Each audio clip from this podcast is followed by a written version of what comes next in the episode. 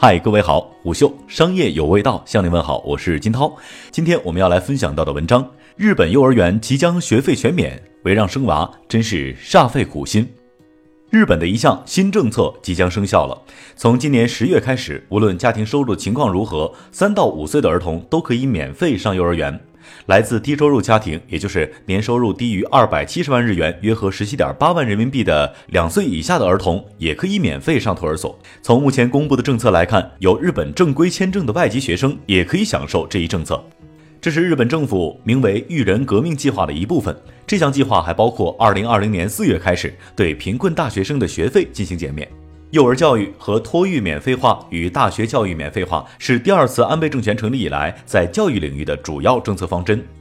二零一七年十一月，育人革命的基本框架敲定。二零一八年六月，日本政府召开“人生一百年”时代构想会议，达成幼儿园免费及大学改革的基本构想。同年十二月二十八号召开的幼儿教育与高等教育免费相关阁僚会议上，安倍宣布将于二零一九年十月开始正式实施幼儿教育的免费化。今年五月，日本国会正式通过了幼儿教育免费法案和低收入家庭学生免费上大学的方案。由于日本实行九年义务教育，公立小学和初中免收学费，因此幼儿园免费之后，意味着日本儿童在初中毕业前可以享受学费的全免。此外，在日本只要加入了国民保险，怀孕四个月以上，无论是早产、流产或人流，都可以领取四十二万日元的生育一次性给付金。产假期间，工作单位不发或者少发工资，可以领取生育补助金。产后第五十七天开始到孩子的一岁或一岁半，除了育儿假，政府也会给予育儿休假补助金。育儿的各个阶段，日本政府还会支付育儿费用，即使不是日本国籍，长期生活在日本的外国人也能够享受福利。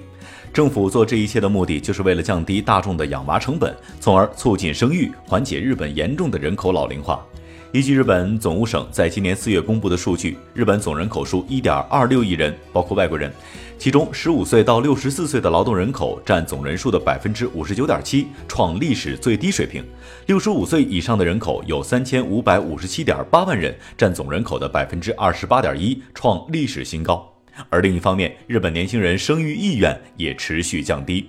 在日本，未满十五岁的儿童人数合计为一千五百三十三万，比去年还要少十八万。出现连续三十八年递减，近三十年，日本的儿童人数减少了近八百万，儿童占总人口的比重逐年降低，至今已经不足百分之十二。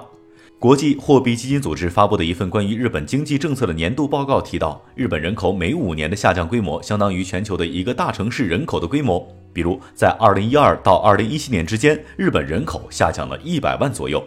根据报道，日本政府将投入两万亿日元（约合一千两百亿人民币）到这一项育人革命计划当中，其中八千亿日元用于三到五岁的小孩免费上幼儿园，近一百亿日元用于为年收入不足二百七十万的家庭零到两岁的小孩免费上幼儿园，七千亿到八千亿日元为低收入家庭的大学生免费上大学，还有一千亿日元用来改善看护人员的待遇。根据计划。这笔资金当中的一点七万亿由提高消费税来提供。二零一九年十月，日本消费税将从现在的百分之八提高到百分之十，剩下的零点三万亿日元则由企业承担。对于安倍推行的免费教育政策，并不是所有人都买账。东京幼师就职支援网站的一份民间调查显示，百分之六十七点一的幼师反对幼儿园免费教育，理由主要有三点：业务负担加重、保育质量下降、待机儿童增加。何为待机儿童呢？就是因为师资短缺，一些儿童可能没有幼儿园可上。在日本，幼师的工资低，工作繁重。截至二零一七年十月一号，日本真正从事幼师工作的不到三十二万人。老师和幼儿园的不足，使得出现大量的待机儿童。